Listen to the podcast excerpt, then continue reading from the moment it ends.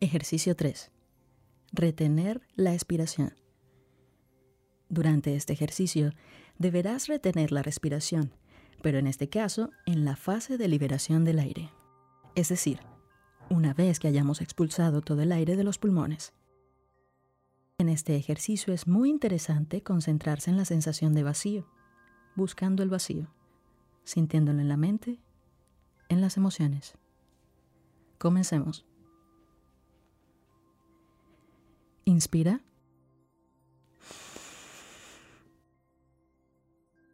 Expira.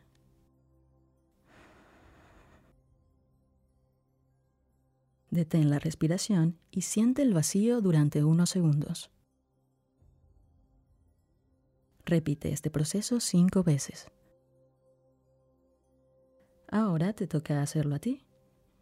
Puedes poner pausa y tomarte el tiempo que consideres necesario.